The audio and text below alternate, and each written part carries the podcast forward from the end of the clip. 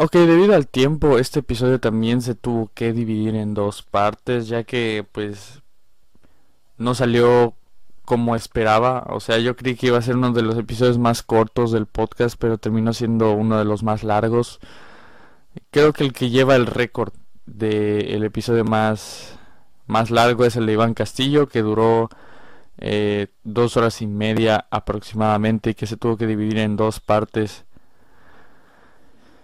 Entonces, mm, este igual se va a tener que dividir en dos partes. Y el episodio más corto es el de Jerry de Cassette Gagoo, que no llegó ni siquiera a la hora de, de conversación.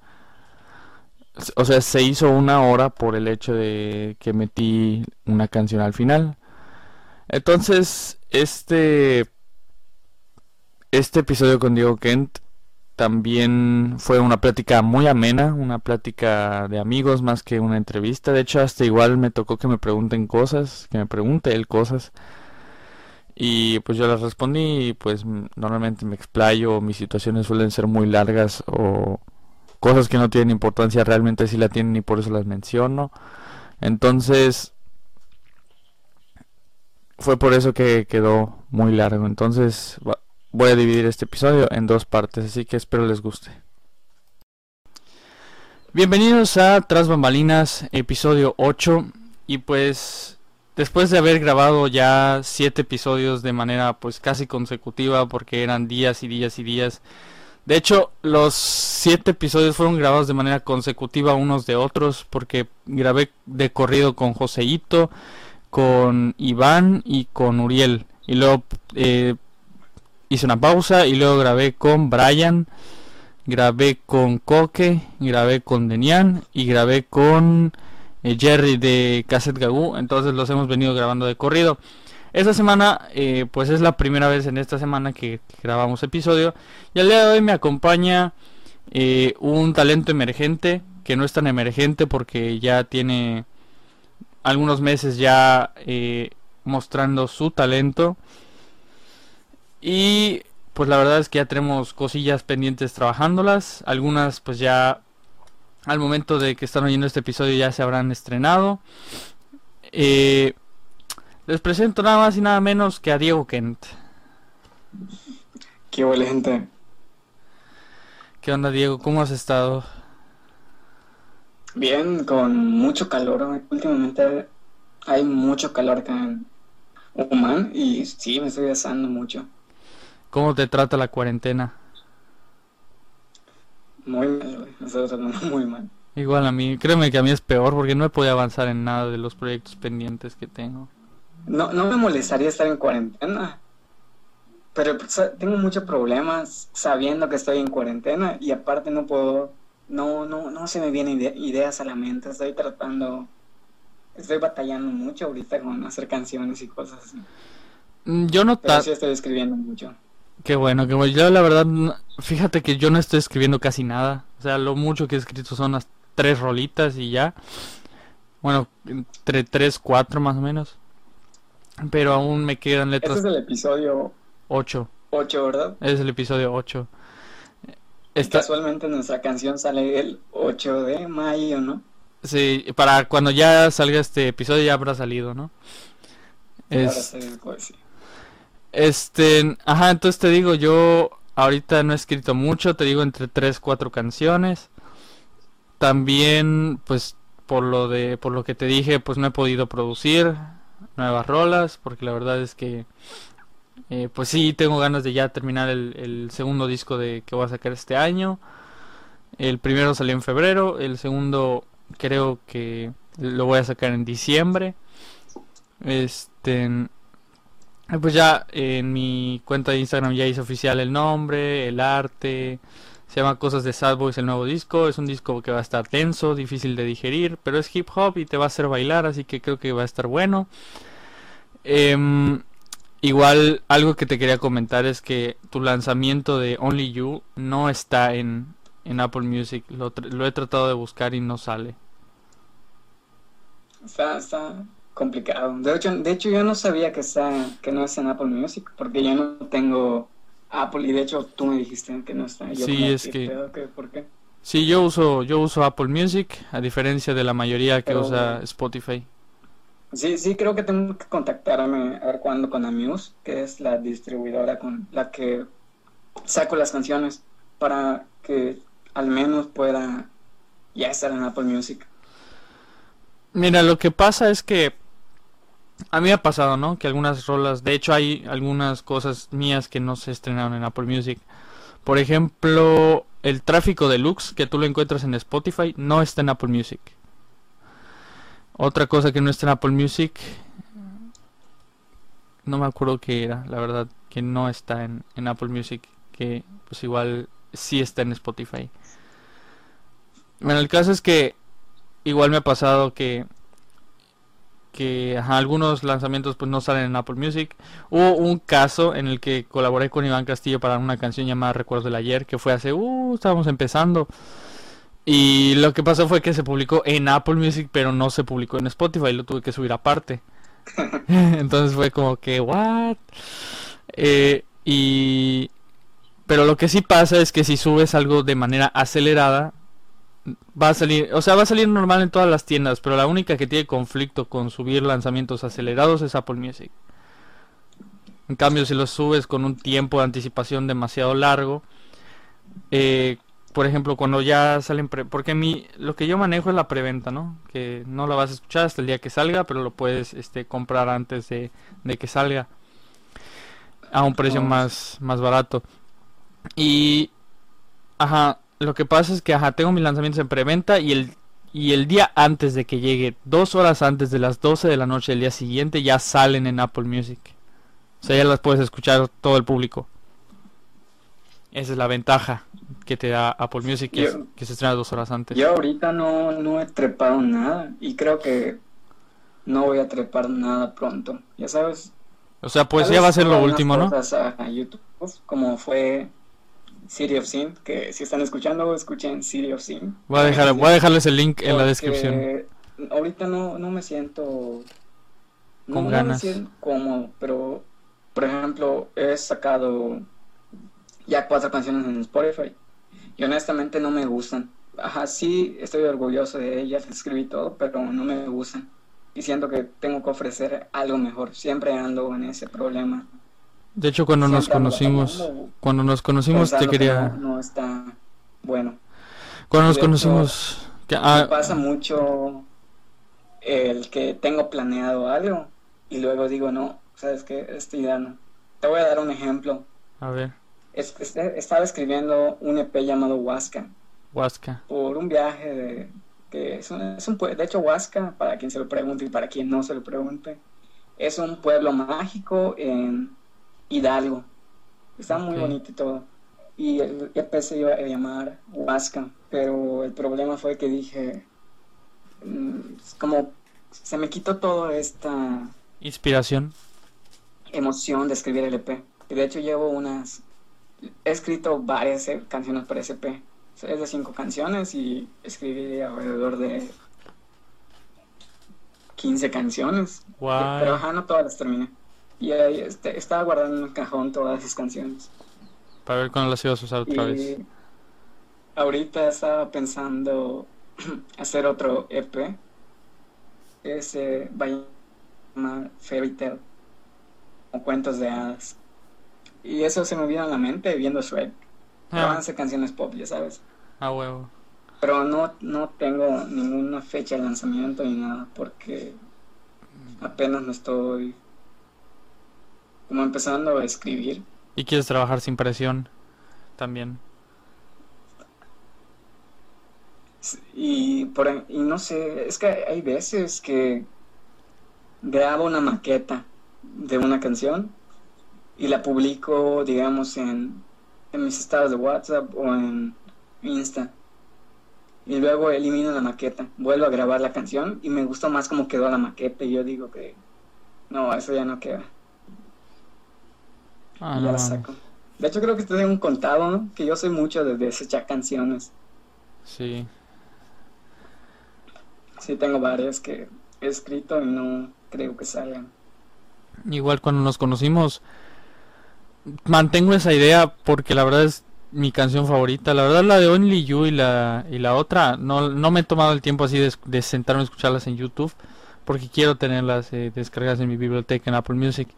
Pero la cuando salió la de It's no sé qué enough, It's, it's, not enough, that enough, como que dije si le metemos producción va a quedar buenísima. Si le meto producción, pero tú me dijiste no, prefiero dejarla así. Sí, porque era una canción de... ¿Te cuento la historia? Te la puedo contar si quieres. Si quieres, si quieres. Bueno, esa canción la escribí...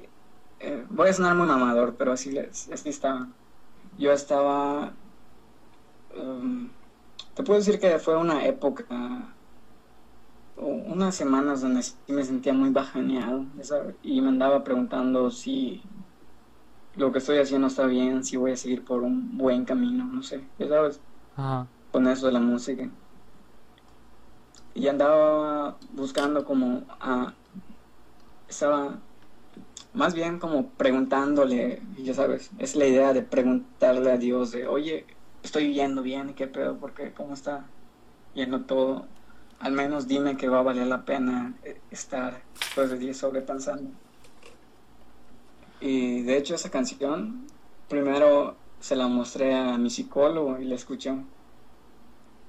Y me dijo que nunca va a haber una respuesta, que no espere nada, porque esa era mi...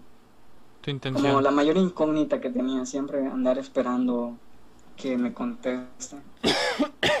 la canción de eso trata, de yo esperando que Dios me pueda contestar algo. O sea, no es que hay una respuesta de sí, que no sé qué, no. O sea, yo creo que la respuesta la vas a encontrar, o sea, la respuesta más bien llegaría si la si alguna situación se acomoda de una manera que te beneficia. Esa yo creo que va a ser la respuesta, no una respuesta tan tan textual de sí o no. No es como que yo en el cielo escrito un sí. Ajá, eso. No, o sea, yo digamos que estaba en ese punto de estoy acá sentado si se cae una hoja de árbol, al menos sería una señal o algo. Podría y ya después me di cuenta que no debo.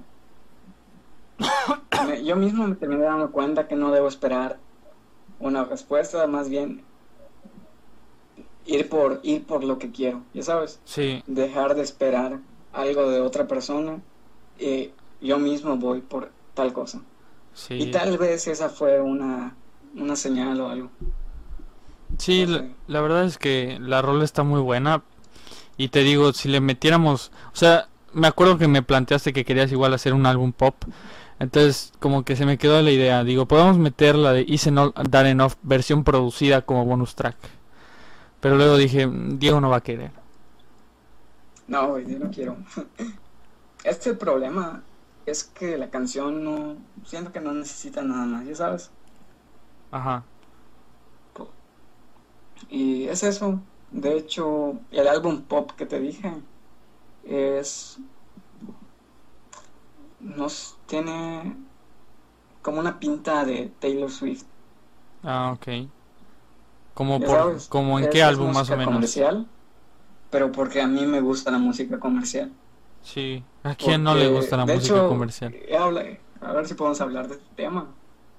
De el las personas que dicen, yo hago música porque sí, ya sabes. A ver, cuéntame. Digamos, te doy un ejemplo. A ver. Yo creo que nadie hace algo sin esperar nada a cambio. Mm. Entonces, yo digo que todas las personas que están haciendo música no lo hacen porque no están esperando como el ¿Cómo, se llama? Dice esta palabra, se me va. Sería éxito, se podría decir. Reconocimiento. Ah, sí, exacto. No creo que una persona que saque su música lo haga, diga, no, solo por amor al arte. Obviamente sí hay mucho amor detrás de cada canción. Sí, creo que sí. Pero creo que igual siempre va a haber eso de... El reconocimiento. Yo, o sea, no sé si te platiqué, pero yo empecé por puro ego porque pues acaba yo de terminar, bueno, me acaban de terminar eh, una ex, bueno, la única ex que he tenido y pues Yo dije, me voy a superar y cuando quiera volver me va a ver en la cima y ella va a estar hasta abajo. O sea, fue el puro ego el que me movió a empezar y a entrar al mundo de las grandes ligas en cuestión de la música, que son las plataformas digitales. Entonces, fue eso lo que me movió y pues también me sirvió de desahogo, de desahogarme de todo lo malo, que ahorita pues ya bendito Dios ya lo superé. Aunque ahorita sí con otra nueva, eh, con otra nueva crush. Quién sabe si cuando salga este episodio las cosas hayan sucedido bien o... o Esperemos que sí. Esperemos que sí, la verdad. te mandamos un saludo. tenías que decirlo. bueno, de todas maneras sé que pues creo que ni lo va a escuchar, así que pues podemos mandarle saludos. me dices, güey, no lo tienes que decir. Tu próximo álbum es su apellido. Y quién sabe si salga, o sea, no lo sé, pero yo quiero, o sea, yo quiero hacer las rolas, vamos a ver. O sea, yo sí quiero hacer las rolas, pero si de plano las cosas no funcionan, las rolas van a salir sí o sí, pero con diferentes nombres a los que tienen ahorita. No quiero spoilear. Em, entonces, no sé si cuando este episodio vaya a salir las cosas sigan como están o que hayan mejorado. Esperemos que hayan mejorado y pues si las cosas de, de plano no se dieron, pues sacar esas canciones, eh, pero con otro con otro nombre, con otro con otro propósito. Ah, bueno, entonces lo que te decía era que me sirvió como desahogo de, de, esa relación que me dejó, pues al final me dejó mucho daño, me dejó mm, de verdad que muy bajoneado. Este tenía tenía la autoestima por los es más, se puede decir que ah, por el infierno casi casi rebasando el suelo estaba muy mal. Y pues fue el mismo ego de decir, cuando vuelvas suplicando por mí, tú vas a estar abajo y yo voy a estar en la cima, así como dice Gloria Trevi. Entonces fue eso, el, mero motor que me movió a decir, vámonos a las grandes ligas, ¡pam! Vamos por el, igual fue, vamos por el reconocimiento de la gente. Y pues aquí estamos. ¿Cuántos eventos has tenido? ¿Cuántos eventos he tenido? Como Alu Sansba. Sí, también. Bueno, no sé si has tenido otro seudónimo. Mm, sí he tenido otro seudónimo, pero prefiero guardarlo porque la verdad es sumamente humillante el nombre. No me, no me gusta. ¿Están todos en YouTube? Eh... Sí, es más, te los puedo mandar terminando de... Terminando de... Sí, te lo voy a mandar terminado de grabar. Eh, primero me dedicaba a hacer eh, DJ, me dedicaba a hacer mezclas con un programa llamado Innovation Launchpad, que hoy en día me arrepiento completamente de llamar a todo lo que hacía música, porque digo, no, no explotaba mi potencial como lo hago ahora. Después intenté con el GarageBand, que es la que uso eh, actualmente que pues igual me he capacitado para poder manejarlo y poder eh, producir de manera profesional. Em, bueno, no tan profesional, pero sí producir de manera decente. Eh, y pues después le empecé a meter letras que siempre, o sea, siempre fue rap. No crees que no crees que antes cantaba porque a la cantada nunca le he dado. De hecho hay una canción como Aldo Sansba que es de las pocas que son cantadas, pero la diferencia con las que son cantadas es que esa única es toda la canción, toda la canción es cantada por mí. Es literalmente cantada, la escribí para cantar. En cambio las otras, los versos son rap y el coro es cantado. Entonces, em, esa es la diferencia, ¿no? Pero te estaba diciendo que como los seudónimos de mezcla, o sea, de DJs, nunca tuve eventos, porque no lo veía así tan, tan, tan grande. No le veía tanto potencial. Después, al rap, dije ya le empezaba a ver un poco de potencial. Y cuando fue que escribí estas rolas durante mi relación, fue que ya me empezaba a tomar esto más en serio. Y ya fue que empecé a participar en un evento que hace mi escuela que se llama Liberarte en el que participé en mi preparatoria una sola vez. Entonces, De hecho me iba a presentar este año, pero por situaciones de salud no me pude presentar. No era, no era de, de lo que estamos actualmente, que es el, el nuevo coronavirus, COVID-19, sino que me había dado una alergia y pues para no empeorar mi estado de salud, pues optaron porque no participé. Y pues obviamente lo tuve que aceptar para, para que estuviera mejor de salud, porque después venía la tocada del perro negro, que ese ha sido pues lo más alto que, lo más alto que he pisado, casi casi.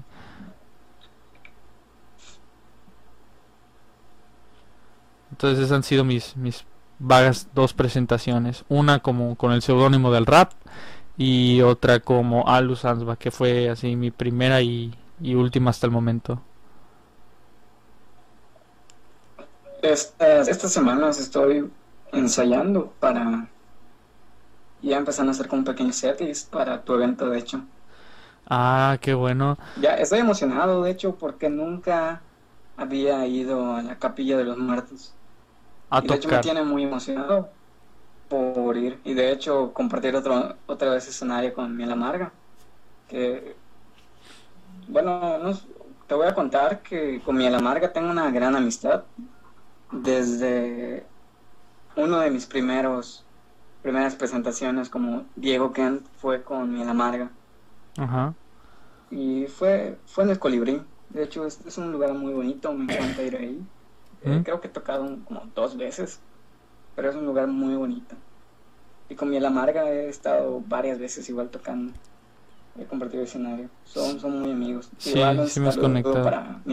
Los chicos de Miel Amarga que están invitados a, a participar en este podcast. Todos los talentos locales están in- invitados a participar en este podcast. Así que no necesitan invitación. Ya saben que nada ¿Tienes más... algún, alguna presentación que sí digas como, no, eso sí me marcó?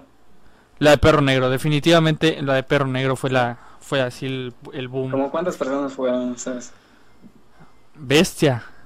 Como 50 personas. es- 50, ¿Sí? 55 personas. O sea, los, los amigos que invité, que eran entre 30, 30 y tantos. Y las demás personas que fueron, no a ver mi show, pero fueron.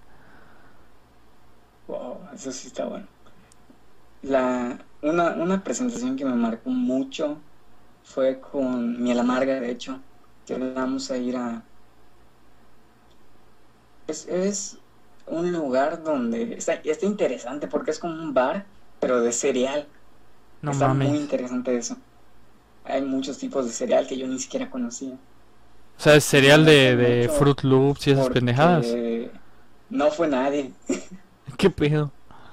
Tocaban ahí nada más al aire. las personas que todas las personas que fueron eran amigos invitados eran amigos papás Ah, de creo que el del bajista mi amarga no me acuerdo bien amigos papás y así y fueron máximo habían 10 personas ahí pero Ajá. fue algo muy bonito y aunque no fue gente nosotros tocamos entre nosotros ya sabes y Ujú. estuvo muy bonita esa presentación Creo que creo que el 22 Records Fest viene preparado con más sorpresas para, para ti. Que, que pues ahorita estás empezando, ¿no?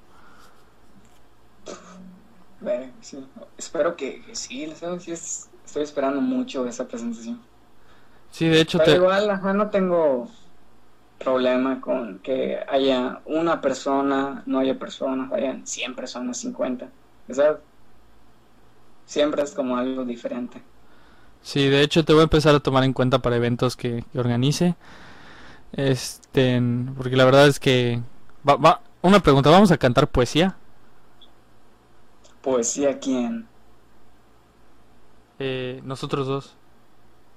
Ah, pensé que en la llamada yo te iba a decir, güey, me No, no, no, no, no, no, no, no, en el en el fest. Cantar poesía, pod- podríamos. Hay que ensayarlo. Pues sí. ¿Ya quieres que empecemos con la con el protocolo del, del podcast? Como gustes, es tu podcast. Pero igual es para que usted, para que ustedes los artistas se sientan cómodos. También. Ok, pues vamos, vamos a empezar ¿Son con... preguntas o qué? Sí, son preguntas. Eh, vamos a empezar con las preguntas de introducción o las preguntas generales. Luego entraríamos de lleno a tu tema y posteriormente se hacen unas preguntas de conclusión. Vamos a empezar con el protocolo de inicio. ¿Quién es el que está detrás de Diego Kent? ¿Quién es Diego Diego, ¿quién? como persona? ¿Quién es Diego como persona? Diego Kent es la misma persona que vas a ver en la calle, en el súper. Diego Kent es... No, no hay como... No han sido personas que dicen, no, mi seudónimo es una persona, tal persona escribe estas canciones y luego yo las canto, ya sabes. Mm. Diego Kent soy yo. Diego Kent no, no es nadie más que un güey de 18 años que está haciendo música. Perfecto. Somos la misma persona, interactuamos igual. No, no sé si me estoy explicando. Sí, sí, sí. Ajá, no, no es como que diga detrás de Diego Kent soy una persona tímida y Diego Kent me da las... las Es que sí, Somos muchos los que nuestro seudónimo... No, yo, yo soy Diego Kent. Somos muchos los que nuestro seudónimo pues se encarga de hacernos el- la chamba, ¿no? Pero eso ya lo contaré en un episodio donde me toque a mí ser el sí. entrevistado. De hecho, creo que Joseito dijo algo así, ¿no? Sí. Según Joseito, detrás de Joseito es una persona tímida y así. Sí. Pero yo... Pero no, yo, yo me considero que soy una persona que siempre va a ser fiel a quien es. Detrás del escenario, detrás de lo que sea, siempre va a ser muy fiel a quien es. Perfectísimo, me, me late mucho tu ideología. Pero sí, yo comentaré lo mío cuando a mí me toque ser entrevistado, que pues probablemente algún episodio me toque a mí ser el entrevistado y que a otra persona le toque estar en el lugar en el que estoy entrevistándote. Ya eso lo sabrán después. Ok, ¿tu interés en la música cuándo despertó? Bueno, es que tiene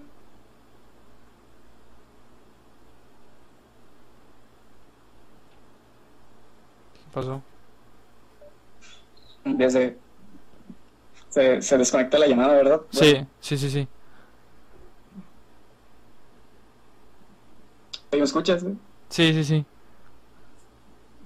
Oye, creo que tenemos que cortar esta parte. ¿Por qué? Porque se desconectó, ¿no? Así me pasó en el episodio de Iván. No tienes problema. no, de verdad que no. Si no tienes problema, está bien. ok. ¿Cuál era la pregunta? ¿Que cuándo despertó tu interés en la música? Bueno, yo desde bien, desde bien niño entré al, a un kinder que se llama La Hora de Ser Feliz. Así se llama el kinder. Y ahí había un, un coro, había un coro de, ya sabes, cantaban canciones a las, en los días de Navidad, Día de las Madres. Y pues yo me metí a ese coro. Al inicio yo tocaba el triangulito. Es un triángulo que solo es un sonido. Ahí, me pusieron. Y después empecé a hacer, pues, a cantar en los demás. De hecho, desde muy pequeñito me he estado con varias presentaciones de la escuela, ya sabes. Sí. Eh, y pues ahí es, empezaba nada más a verlo. Mm, Ah, pues es de la escuela.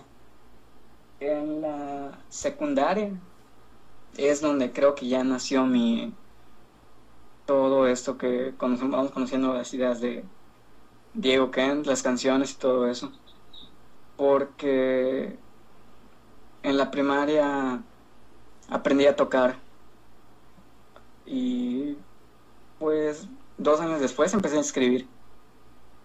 De hecho, mis primeras canciones tienen mucha influencia de Guns N' Roses y otros grupos, porque escuchaba mucho Rock. ese tipo de música. Rock clásico. Y um, igual de, de, de la secundaria prácticamente ya nació eh, lo que ahora conoces como Diego Kent. Perfecto. Oye, ¿qué tal esta noticia de que vienen los Guns N' Roses a Mérida? De hecho, estoy muy emocionado, le dije a mi mamá. Y a lo mejor... A ver si se arma, a ver si se arma. Yo igual quiero ir a verlos, aunque pues nada más me sepa cuatro rolas. Pero sí, sí, sí estaría chido por el hecho de que pues, son los Guns N' Roses. O sea, ¿estás de acuerdo que Sí, no, no es cualquier artista? O sea, son los Guns N' Roses.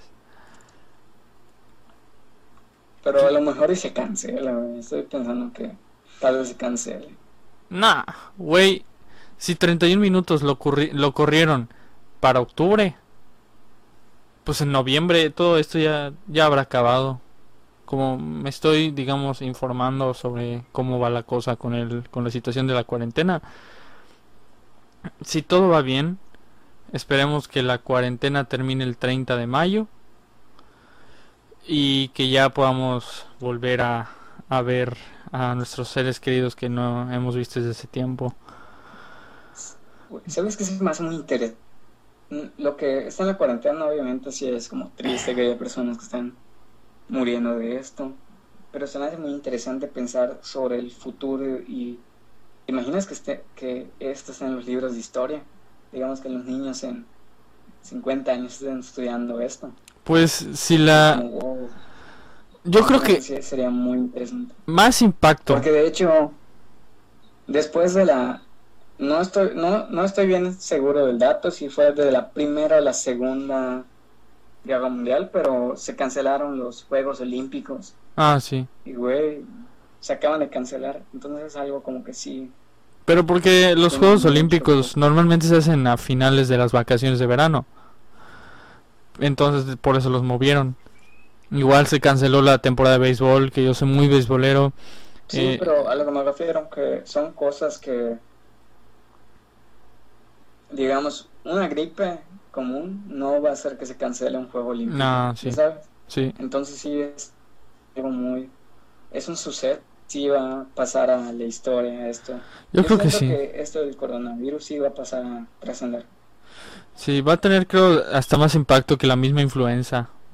O sea, porque sí se menciona, ¿no? La influenza H1N1, pero pero se dio no tuvo tanto impacto como le está teniendo el, el COVID a tal grado que nos tenemos que quedar todos en nuestras casas y no salir para nada a la calle. Las calles están vacías, o sea, literal vacías.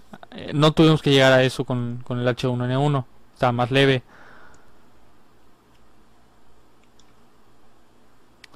Pero continuando con la entrevista. ¿Algunos artistas o canciones que marcaron tu infancia? ¿Cuáles fueron? Una canción que marcó mi infancia. ¿Canciones o artistas? Artistas. Bueno, es que no sé, de verdad, he escuchado mucho tipo de música porque mis papás me han, pues, de cierta manera, inculcado mucha música por ejemplo, desde pequeño escuchaba mucho a Arjona, Arjona. a Maná. Son mis influencias. ¿Son esas tus influencias? No, no son mis influencias, pero sí son músicas que te puedo decir. Ah, pues de chiquito en lugar de escuchar, no sé, digamos a Peppa Pig. Ahorita estoy escuchando, escuchaba a Maná o a Arjona. Es que la música de los 2000 es nada comparado. De música que de verdad ahorita no me acuerdo. Pero sí. Crecer con música de los 2000 es muy bonito, fue muy bonito. Sí, yo digo que nos, nos tocó nacer, bueno, igual a la gente mayor igual les tocó nacer en mejores épocas, donde estaban todas estas bandas y buenas canciones, ¿sabes? Pero sí, nosotros estamos acá para aprovechar estas canciones.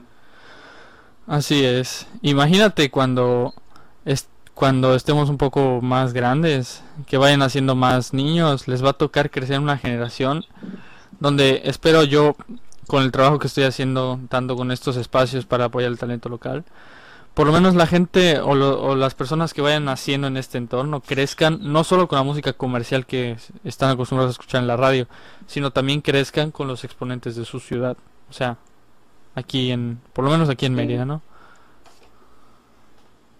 Por ejemplo, escuchar comentarios de no mames, es que yo crecí con crecí con las rolas de miel amarga o crecí con las rolas de, hidróxido o crecí con las rolas de Diego Kent. Oye, oye, eso te genera, o sea, a mí me generaría si me dicen, es que mi hijo creció con las rolas de Alu Sansva. Y yo, no mames, o sea, sí me quedaría en shock en el, en el buen sentido de la palabra, porque crecer con, con canciones de, algún talento local que pues lamentablemente no tiene el apoyo que debería tener, pues creo que sería para mí un halago. Sí, igual, igual pienso lo mismo. Entonces por eso sería sería muy chido que las generaciones por lo menos aquí en, en Mérida crezcan sabiendo de sus exponentes locales. Sí. ahora si me preguntas mis influencias de hoy en día, Ajá. te puedo decir que ya son más. De hecho, hace poco estaba, no, no me acuerdo si fue en un podcast igual o en un video de X de internet, pero hablan de, hablaban sobre que el tipo de influencia que tú tienes en la música es el tipo de música que tú vas a hacer, ¿ya sabes? Sí, sí, sí. Es decir, por ejemplo, yo ahorita tengo mucha influencia. Y con influencia no quiero decir que me quiero copiar de tal, quiero ser tal artista, ya sabes. Sino que tengo como, como que ha marcado algo. Que digo, no, pues quiero hacer música Sí. tan buena como tú, pero no música como tú, Ajá. sabes. Sí, sí, sí. Mu- mucha influencia de Ed Sheeran, me gusta bastante, Taylor Swift. Hay un grupo que se llama Bright Eyes. Ah, no lo he escuchado. Oasis igual es una Oasis. gran influencia en mí. Igual, este si la conoces, José Madero. Ah, claro que sí, soy fan de él. Tengo, José Madero. tengo tres igual, discos y un libro. puedo decir que crecí mucho con José Madero porque mi tía escuchaba mucho Panda. Y, Sí. con, y desde, desde Carmesí, güey, yo me enamoré mucho de la música de José Madero. Sí, de hecho, te digo, yo tengo tres discos y un libro de él. Tengo el Carmesí, el Noche, el Salmos y del libro pues es el Pensarlo bien, pensé mal. Yo solo me falta el Carmesí, ya, yo tengo los demás discos, pero el Carmesí no lo he conseguido. El Carmesí, ya se gastó el Carmesí. Siempre más, siempre más. Eh, por el hecho de que creo que yo fui de los últimos que lo compró. De hecho, ya si entras a la página de Mix Up, ya no aparece Carmesí. En Amazon sigue, tranquilo. Yo quiero comprar el, el Alba y los, y los discos de Panda también. Más el, el Bonanza, El Alba está muy bueno. De hecho, Alba creo que es de mis discos favoritos de José Madero. Mm, Es no un tanto. gran álbum, Alba. El mío no tanto porque es, es muy lento el disco. Es lo que no me gusta, es muy lento. No es fácil de digerir. ¿Sabe- ¿Sabes qué otras influencias tengo? Esto. Escucho mucho a Lucas Graham, Creo que sí lo he. XX Tentación. Ah, sí, es, Me, me, me late mucho este güey. sí, es muy... Igual últimamente he estado escuchando mucho a Lil Peep. No sé por qué no lo había escuchado antes, pero lo estoy escuchando mucho. Lil Peep. me gusta mucho su estilo. Es que yo no acostumbro a escuchar de esos. ¿Mande? Yo no, yo no acostumbro a escuchar el Lil este, Lil otro, Lil no sé qué. O sea, los únicos Lil No que sé, es que yo hay escucho, Lil, los únicos Lil que escucho son Lil Wayne, Lil Jon No, y, Lil, güey. y Lil Pump. Sí. Igual, güey, me gusta mucho el, el hip hop. Igual me gusta mucho la, la de- la- esta oleada que hubo en el 2017 de trap. Ah, sí. No sé, yo ahí en el 2017 empecé a escuchar que se habla mucho de trap. Sí, el trap. Y me late mucho. Igual, El trap igual latino. Me, me late mucho. El trap latino, porque el trap en Estados Unidos ya existía, pero el trap latino no, era yo una novedad. mil veces el de Estados Unidos. Y no es por ser malinchista, pero honestamente hay mucha banda aquí en, digamos, en México que no hace buen, un buen trap. Igual te- de raperos de Estados Unidos me late mucho J. Cole. De hecho, algún día, ojalá algún día pueda hacer una colaboración con él. Sí, De hecho, eso te, ese iba a ser la... ese es como, esa ese es ser una como uno de mis sueños, ¿sabes? Sí. J. Cole es un rapero de acá. ¿De aquí, de- Sí. de Mérida? Sí me late mucho. ¿De dónde es? Diego. Sí, es que, es que sabes qué le pasa acá al internet, como que te estoy escuchando y se deja escuchar que estás hablando y ya, no- ya no escucho. Ah, no mames.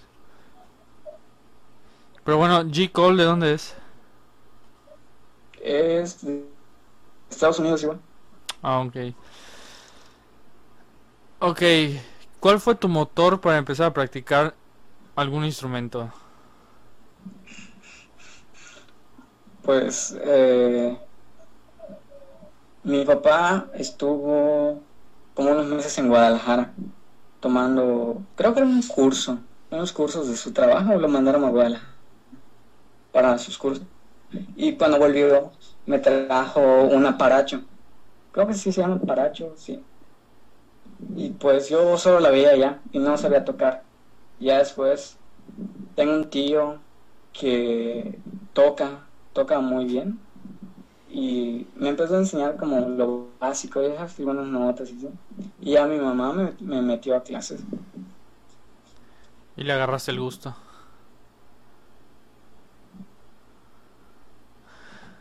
está volviendo a pasar esto de que casi no se escucha. Ah, ok. Ah, es que igual estoy un poco alejado.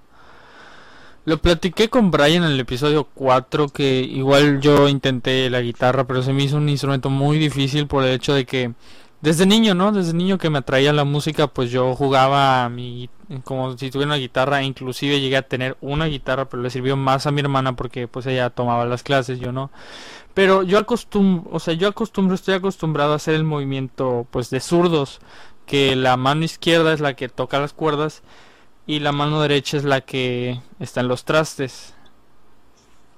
Entonces así estuve acostumbrado, entonces al momento de cambiar la posición al tomar las clases de guitarra se me hizo más difícil. Pero tú eres zurdo, ¿no? No, o sea, yo soy diestro para escribir, soy diestro para las chaquetas, eh, soy diestro para ¿Pero muchas ¿Por qué cambiaste la posición de las cuerdas, Es que siempre ha sido así. O sea, en mi infancia siempre estuve acostumbrado a, a que las, la derecha eh, está en los trastes y la izquierda es la que toca. O sea, yo siempre hacía ese movimiento, siempre, hasta hoy en día. Eh, lo hago así. Cuando escucho canciones, por ejemplo... está, está muy... No estoy entendiendo. Por ejemplo, yo soy zurdo y toco con la derecha, ya sabes, con mi mano derecha toco las cuerdas y con la zurda toco los trastes. Es que hay... Y de hecho siempre me habían dicho que no, que está mal, que debería cambiar porque soy zurdo, pero digo, ah, es, es, casi lo mismo. Es, aprender a tocar otra vez con la... Es la, es la misma situación que, que tú, pero inverso. Yo soy diestro para casi todo. Pero al momento de tocar la guitarra con, con la mano que debo tocarla, que es la derecha, se me hace muy difícil. Porque ya estuve... Ya ves que cuando estábamos morrillos y jugá y escuchábamos canciones, de repente hacíamos como que tocábamos la guitarra, ¿no? Sí, sí. el caso es que yo cuando hacía eso, lo hacía con la mano izquierda fingiendo que estoy tocando los las cuerdas y con la derecha que estoy Ah, ya, marcando ya las entendí. notas. Entonces como que siempre estuve siempre estuve acostumbrado a hacer ese movimiento y fue el que dije, o sea, y cuando fui a tomar las clases se me hizo muy difícil, por lo que dije, no, guitarra definitivamente, si no es para zurdos, no es para mí. Porque ya estoy acostumbrado a esa posición. Entonces prefiero que me enseñen a tocar guitarra para zurdos que a que no la pueda tocar. Entonces ya sé que ¿Sabes qué es lo complicado de ser zurdo en un mundo hecho para diestros? que Está muy complicado. sí, De hecho, cuando estoy escribiendo, cuando estoy escribiendo mi libreta, todos mi mano se chueca. no mames. Yo he intentado escribir cosas con la mano izquierda, pero finalmente no. ¿Sabes, ¿Sabes qué? Mi hermana es ambidiestra. O sea, puede escribir con las dos manos.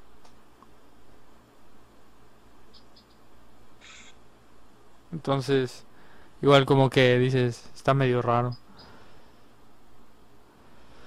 Pero bueno, este, ya me dijiste tus influencias, tu motor. Ahora, ¿cuál fue tu primer performance como Diego Kent? Ya que me contaste pues la, la de la escuela y todo ese pedo. Bueno, como Diego Ken tocando una de mis canciones, ¿no?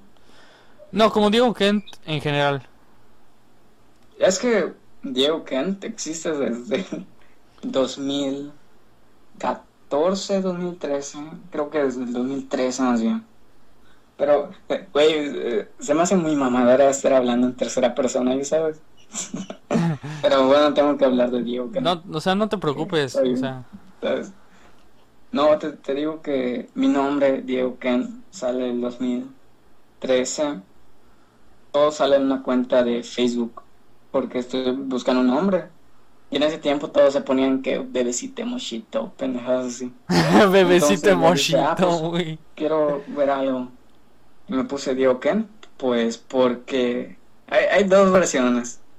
Una, una la cuenta para sonar más mamador y la otra para, para, no sé, no, para igual también sonar mamador.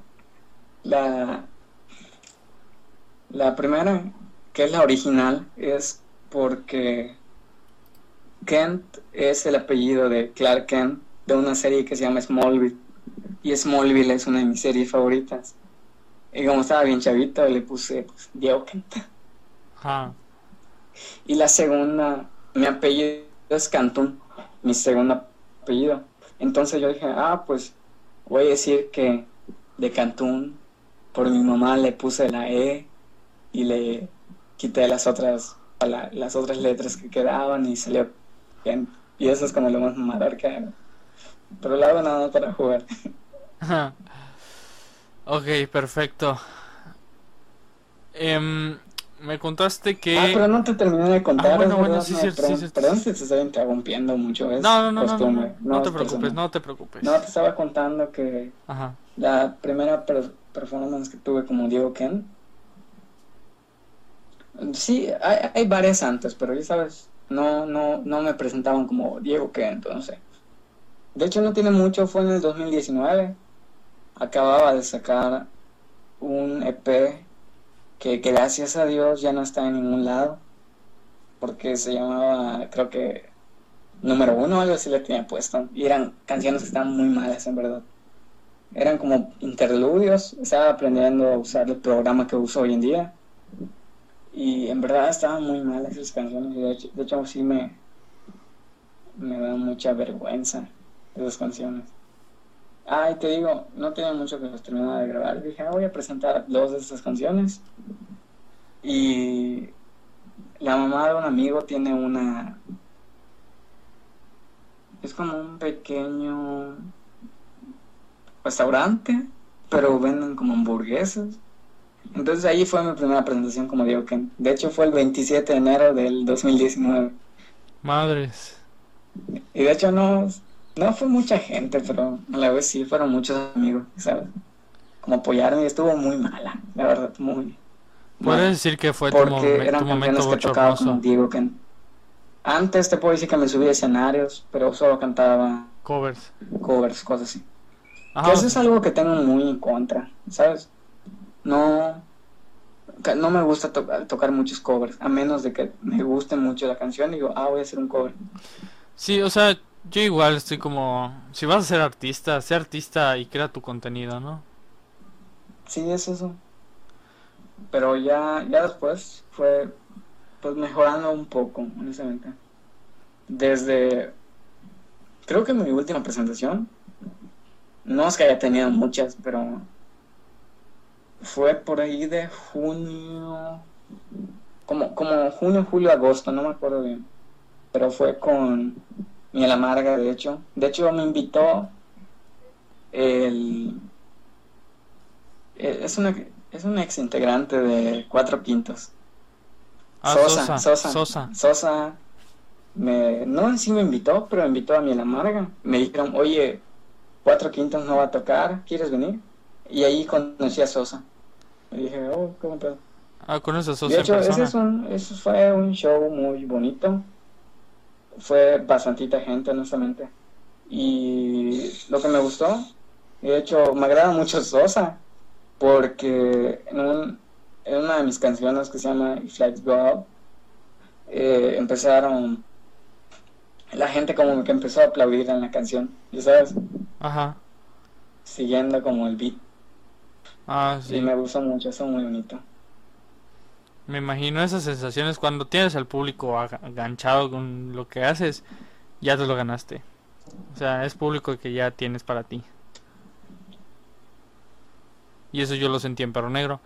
Cuando gritaba todos con las manos en el aire, digan salva, y todos los decían, pero la mayoría eran mis amigos. Entonces como que igual como que pude atraer cierto público que no necesariamente eran mis amigos.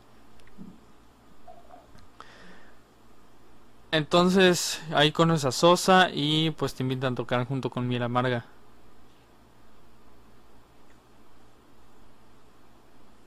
Sí, sí, en efecto.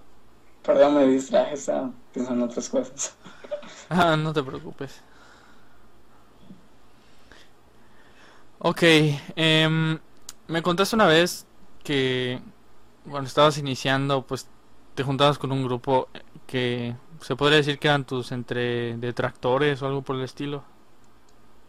No, no, no, no son detractores. Eran...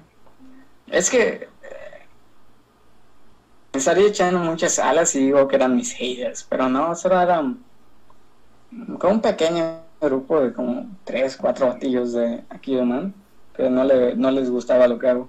A veces me tiran a mierda. O hacían bromas de eso. No. Pero honestamente siempre me daba igual. Es como, ah, si no te gusta no escuches, cállate los hijos. O algo así. Sí, a mí, a, Pero, ajá. a mí me pasó. Muchos, muchas personas me decían como, no, te tienen envidia, pero es como, no, güey, no, nadie, nadie me va a tener envidia, ¿sabes? Pues sí. Mm, Yo también Eh, creo yo que- tengo mucho esa mentalidad de que las personas nunca, la, la- ya sabes, cuando estas personas critican a alguien y dicen, no, me tienen envidia, güey, te estás tirando alas, nadie te tiene envidia. Simplemente hay personas a las que no le gusta tu música, ya. No, es que hay, Aunque tal vez Hay de odios a con un odios. poco más hay de odios a eh, odios. celosa, que saben, pero no sé. Ajá. Es que hay gente celosa y gente que te quiere tirar. La celosa es la que sí de plano te tiene mucha envidia. Pero eh, hay gente que te quiere tumbar y te quiere tumbar y te quiere ver caer y te quiere ver caer. Y hay unas de esas personas que están mezcladas de las dos maneras, que son celosas, por lo tanto, te tienen envidia y te quieren ver caer. O sea, te quieren ver caer a ti para que ellos salgan a relucir. Y decir, miren, yo soy el chingón acá. Entonces, Sí, como, sí. o sea, sí has- De hecho, creo que se me hace, se me hace muy, muy... Es, es un tipo de persona que sí no, como quisiera cerca a mí. Las personas, las, justo lo que acabas de comentar, comentar, que te intentan bajarte solo para que ellos puedan subir, ¿y sabes? Ajá, es que hay Y eso, de hecho, eso te, eso te puedo decir que eran ese tipo de personas. No eran personas envidiosas, eran personas que como que me quieren bajar, y ya. pero sin que ellos suban, solo me quieren como bajar, me querían como quitar, como de, que deje de hacer música, pero sin embargo volteé lo que, como las bromas que hacían y dije, bueno, pues honestamente creo que hay que ver de manera objetiva y ver que estoy haciendo algo mal. Que, digamos, que necesito clases de canto, obviamente necesito clases de canto. O cosas así, ¿sabes? Ya yo, yo me fui dando cuenta y dije, hay cosas que podría decir que sí me faltan, pero hay cosas que, como que, ¿sabes? No, eran como de muy, Sí, como yo- que estaban de más para que te tiren mierda. sí, yo te entiendo. Entonces toda esa mierda la convertía en algo positivo. Y de hecho la sigo convirtiendo en algo positivo. Sí, porque hay gente que cuando te está tirando mierda, hay cosas que dices, bueno, esto sí no depende de mí, pero lo que depende de mí, que a lo mejor a esta persona no le parece, pues lo puedo mejorar. Entonces, como que lo que sabes que depende de ti, lo puedes mejorar. Pero lo que de plano dices, esto no, no depende de mí, o sea, yo no puedo hacer nada para que esto, pues, la opinión Ajá, sobre este aspecto cambie. Entonces, es lo que te decía, ¿no? Son esas dos cosas. Hay tipos de personas en, que te digo, ¿no? Son las que te quieren bajar nada más porque pues no tienen nada que hacer en su vida. Este, Que, que de hecho se me hace muy triste, ¿sabes? yo creo que sí. De- una... Es que para dedicarte a tirarle mierda a una persona, no sé, no estoy diciendo que, que a mí, sino a cualquier persona, a cualquier youtuber, cualquier cosa.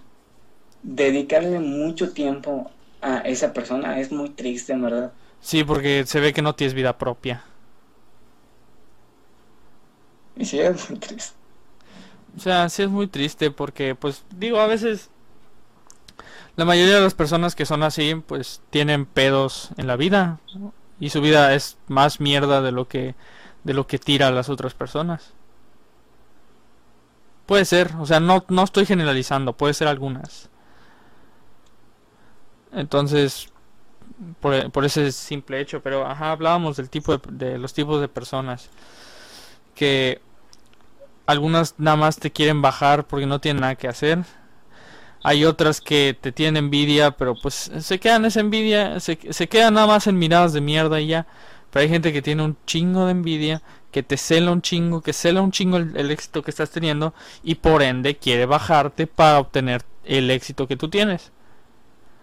Entonces, y igual de lo que estábamos hablando de que hay gente que también te da su crítica eh, constructiva y hay uno que que te da una crítica completamente destructiva pero ya depende de ti ver que ver qué cosas de esa de ese de esa crítica así masivamente destructiva que sí depende de ti que sí puedes cambiar y que dices es que esta madre no depende de mí o sea no está en mis manos yo lo que puedo hacer es cambiar lo que está en mis manos porque pues ni modo que me saque Sí, una varita sí, mágica exacto. del culo Yo, y- yo, yo no creo eso de crítica constructiva y destructiva, ya sabes. Yo solo veo que es una crítica y depende mucho de mí sacar lo bueno y lo malo de eso. Eh, pero es solo mi mentalidad, ya sabes. Sí, O sea, yo sí creo que hay en sus críticas destructivas, ¿no? O sea, a mí si me dices, es que eso es una porquería. Y de por qué es una porquería. O sea, dame tus argumentos de por qué es una porquería. Y ya, ah, por esto, esto y esto. Ah, ¿qué puedo mejorar de esto, esto y esto? Ah, pues tal cosa. Y ya me pongo a mejorarla. Este, pero hay gente que nomás te dice, es que es que es una mierda lo que haces. ¿Por qué? Pues porque es una mierda y porque lo digo yo. Y así de sencillo. Y yo como que, a ver, necesito una opinión basada en, en argumentos de por qué crees que lo que yo hago es una mierda. Exacto, pero eso termina siendo solo una opinión, ya sabes. Sí, pero, o sea, yo... No, tu música es mierda. Y tú le dices, pero ¿por qué? Y si no te la dan, pues simplemente no se toma en cuenta. O sea, es que a mí no me molesta que me digan las cosas en la cara siempre y cuando me den sus argumentos de por qué. Si no me, si me dicen por qué lo digo yo, es, pues es que tú puedes venir a darme una misa y a mí me va a valer 3 kilos de verga. Exacto, sí. Entonces, si no me dices por tal cosa, tal cosa, tal cosa y tal cosa, mira, me voy a pasar tu opinión por el arco del triunfo. Si no me dices en qué, en qué puedo ser mejor, pues de todas maneras no puedo, no puedo ayudarte a que tú, no puedes ayudarme a mejorar tu opinión. Entonces es lo que, lo que digo yo. Y sí respeto cuando me dicen es que te falta esto, te falta eso, te falta eso, te falta esto. Y digo, pues está bien, me voy a encargar de ver lo que lo que pueda hacer, lo que esté en mis manos por hacer y para mejorar ese ese aspecto porque sé que la opinión puedes puedes mejorarla, más es muy difícil cambiarla. Entonces eso es lo que igual pienso en cuestión de las opiniones. Pero bueno, continuando con la entrevista, este, ¿cómo reaccionaron tus papás al saber que querías llevar la música a grandes a grandes escalas? Creo que siempre lo han tenido en mente ellos, ¿sabes? Porque era algo muy obvio que yo iba a querer esto de la música. Entonces, sí me han apoyado, pero siempre tienen mucho la condición de tengo que estudiar una licenciatura, una ingeniería, ya sabes. Y pues sí, antes te decía, te decía, oye, yo quiero estudiar música. Pero ellos me decían como, ¿y dónde vas a estudiar? En que me preguntaban que, ok, ¿quieres estudiar música? ¿Dónde? ¿Qué cosa? Y más cosas. Y yo no sabía de qué estaban hablando, ¿ya sabes? Entonces ya con el tiempo me he cuenta que dije, yo no quiero estudiar música, yo quiero vender música, yo quiero vender un performance, yo quiero vender tal. Y de hecho ya fui conociendo el marketing y dije, oh, es algo muy interesante, verdad. La verdad es que sí, el que el marketing es una de las cosas sí más interesantes. mucho al mundo. Sí. La publicidad hace magia. De hecho, lo que quiero estudiar me late mucho el marketing y ahorita estoy estudiando para poder entrar en la universidad que quiero. ¿Y qué, en qué universidad quieres entrar? Eh, antes quería en la UTM. Y honestamente Wadi está muy saturado y a mí me da igual que universidad sea, siempre y cuando yo pueda como, este, obviamente que esté validado y no sea una patito, ya sabes. Ajá. Pero la universidad que mientras yo diga, oh, este plan de estudios está muy bueno. En la UTM antes me llamaba mucho, pero no tenía como tal marketing. Más sí había más clases. Y ahorita hay una nueva escuela que se encuentra en Tecash. De hecho, yo antes pensaba que Tecash era un pueblito, pero no, veo que está muy grande. Está muy bonito. Quiero ir ahí a estudiar. En lo que platicas, o sea, platícame más o menos igual por, por eso, ¿no? De cómo es que igual te interesaste en el marketing. En lo que va a buscar el folleto de la carrera que voy a estudiar. ¿Cómo, cómo? Es que va a buscar el, folleto de la carrera que voy a estudiar. Entonces puedes quedarte platicando sobre esto del, del marketing y la música y cómo lo relacionarías. Entonces ah, me pongo a hablar solo, ¿no? pues es que literal es estoy a dos pasos del micro. Ah, bueno, pues bueno. Hola gente, ¿cómo están? Voy a mandar un saludo a Diego del futuro. Cuando esté escuchando esto, el Diego del futuro va a decir, ok, Diego del pasado me mandó un saludo. Entonces es como, Diego del futuro, ¿cómo estás? Espero que bien. Y ya, Diego del futuro, no sigue haciendo pendejadas. pues, mira, yo te voy a contar, te voy a contar la historia de cómo encontré esta carrera. Que Em, es la de... ¿Tú vas a ir en... ¿Qué, escuela? Es la EBC, ¿no? Sí, es la EBC, sí. Un amigo igual está estudiando en la EBC. ¿Está estudiando o va a estudiar? No, está estudiando. De hecho, ya está estudiando negocios internacionales. Y de hecho vi el plan de estudios de EBC y dije, ok, es lo mismo que voy a ver ahí. No, no es como mucho peor. Lo que, ajá, yo no sé si tú estudias en dónde ahorita la prepa? Ahorita estoy estudiando aquí en el Cobayman. Pues porque me queda cerca. De hecho, antes de entrar a prepa, con mis papás habíamos hablado de que si me iba a la prepa 2, pero me dijeron que, como para qué irme hasta Mérida, si acá está el, el Cobay. Y es como, ok, acá están todos mis amigos, y es como, es cool, ya sabes. Sí. Yo tengo mucho, mucho problema con estas personas de que se creen importantes por el tipo de prepa que van, ¿ya sabes? No, no, es que no. No, no eres, no, no, no te des más alas, amigo, solo es pendejo. Perdón, sí tengo mucho. Eh, tengo que escribir un libro de cosas que odio. cosas que sí me cagan. Como Pepe, el odio odiar. Como Pepe, justamente como Pepe.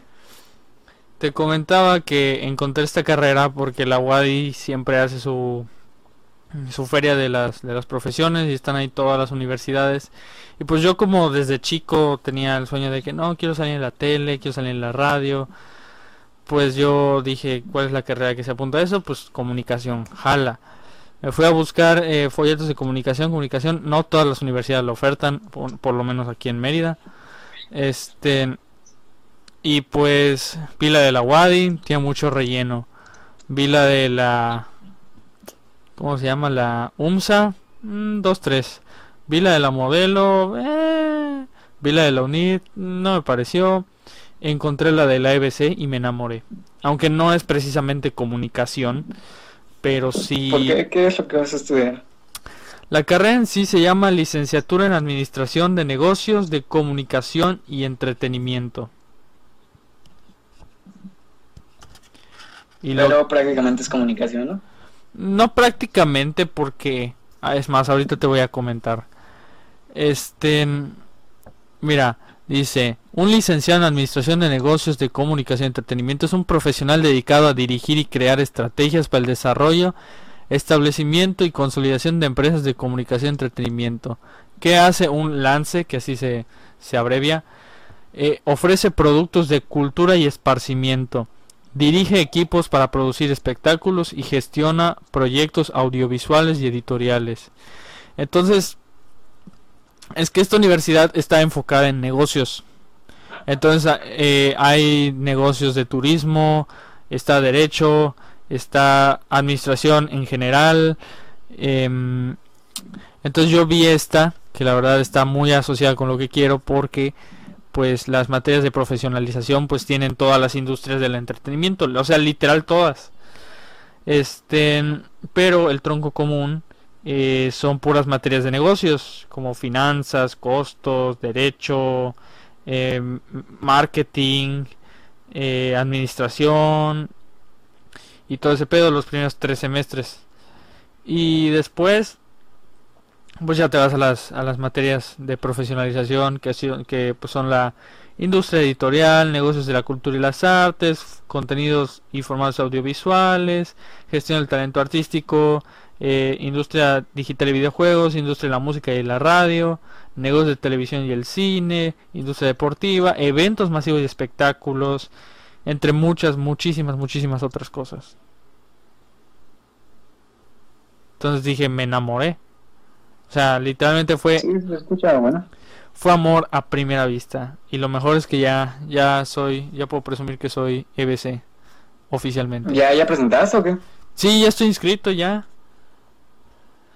¿Cuándo, ¿cuándo inicias tus clases? Pues si todo lo del COVID marcha bien, en agosto. De hecho, una amiga que está ahorita en sus clases en línea Güey, se me hizo una mamada 8 mil pesos por clases en línea. Pues es que. Pero bueno, ya sabes la escuela. Yo. No, no puedo opinar de la escuela. Pero es que igual, o sea, tocó esta situación, ni pedo, hay que afrontarla.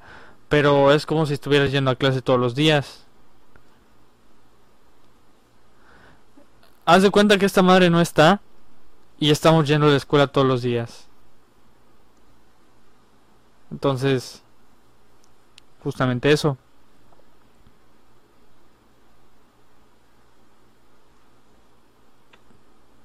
Pero entonces vi esa carrera y me enamoré. O sea, obviamente agarré folletos de la Wadi, agarré folletos de la modelo, agarré todos los folletos posibles que tuvieran que ver con comunicación. De hecho, la NAWAC acaba de abrir una similar a la de la EBC, pero dije, pues EBC la trajo primero, chingue su madre, confía en la EBC aunque la Mayab sea élite y toda esta pendejada, no, yo prefiero mil veces la EBC, que fue la fundadora de esta carrera, junto con la empresa líder de espectáculos en Latinoamérica, que es OCESA. Este, y pues yo igual planeo trabajar ahí. Y ya luego pues ser independiente, crear mi propia agencia. Que de cierta manera pues digamos que existe, ¿no? 22 Records, que pues ahí vamos llevándola pero esperemos llevarla un poco más, más arriba, ¿no? De lo que está ahorita. Em, y pues fue que me enamoré de la carrera y como mi mamá es egresada del EBC, este y es contadora pública, sabe todo este pedo de las matemáticas financieras, administración y todo ese pedo. Pues dije, es una buena opción porque además pues mi mamá me puede ayudar en ciertas cosas que se me que me cuesten trabajo. Sobre todo las matemáticas que pues no son no son para nada o sea no me simpatizan para nada. O sea si tú me dices estudiate una ingeniería ni madres aunque me aunque me paguen un millón de dólares no no estudiaría una ingeniería porque son puras matemáticas. O también otro otro aspecto que me da hueva pues la cuestión de las ciencias naturales, la biología, la física, la química me dan una hueva impresionante. Entonces si me dices, estudiate medicina, ni madres, ¿no? Ni aunque me pagues. Entonces es que... Y soy el único de mi salón que se va a una carrera que tiene como objetivo el, el entretenimiento. Todos los demás gestor, eh, perdón, sector salud, otros se van a ingenierías, otros se van a arquitectura, otros este, a administración, que digamos que la comparte con, mi carrera. pero los de administración se van a administración de empresas o relaciones internacionales y todo ese pedo. Yo soy el único en mi salón, en mi salón, que se va a algo relacionado con el mundo del espectáculo. El único. O sea, nadie más. Y eso sí, pues digamos que es un poco triste. Easy baby, after this the best pay When you shut the door, come on take a step